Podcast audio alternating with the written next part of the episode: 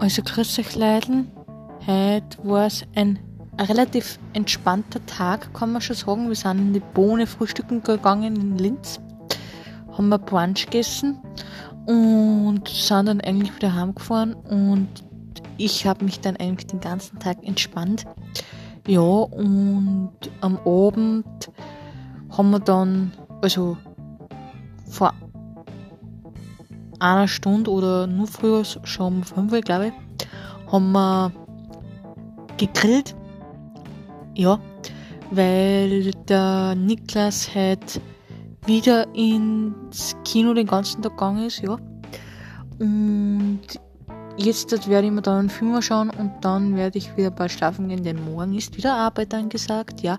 Morgen ist Freitag und dann ist wieder Wochenende, ja, so schön ist das. Und dann kommt bald mein Urlaub. Ich freue mich schon richtig voll, dass ich mal drei Wochen außer Haus bin. Aber es ist gut, dass man Arbeit hat, weil sonst kennt man eh nichts da. Also bitte, es ist wirklich, wirklich gut, dass man eine Arbeit hat und dass man was verdient, weil sonst war es noch schlechter.